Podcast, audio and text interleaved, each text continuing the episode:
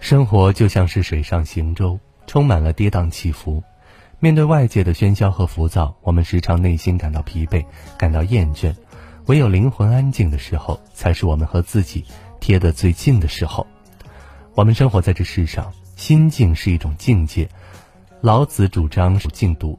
当万物在不断的并行发生时，此时此刻仍思自己所思，做自己所想做，或者干脆什么也不做，什么也不想，内心就能获得平静和充实。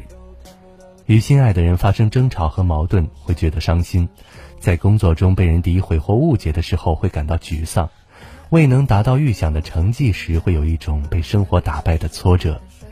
这个时候就需要我们静下心来。因为心烦意乱的时候，容易做出冲动的决定；内心焦虑的时候，容易忽视身边的美好。不断奔跑的人生，要懂得停下来休息，让自己的内心保持安定和平静。唯有心静了，才能思考未来的路应该如何走。想清楚了之后，往这个方向努力，就一定会有所收获。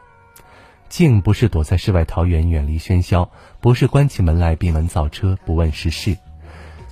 静是即使身处热闹街市也能够从容自洽的心定，是面对鸡零狗碎依然能够隐忍的能力。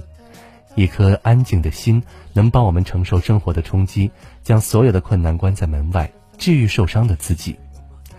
正如丰子恺所说的：“既然无处可逃，不如喜悦；既然没有净土，不如心静；既然没有如愿，不如释然。”人生没有完全顺心的事情。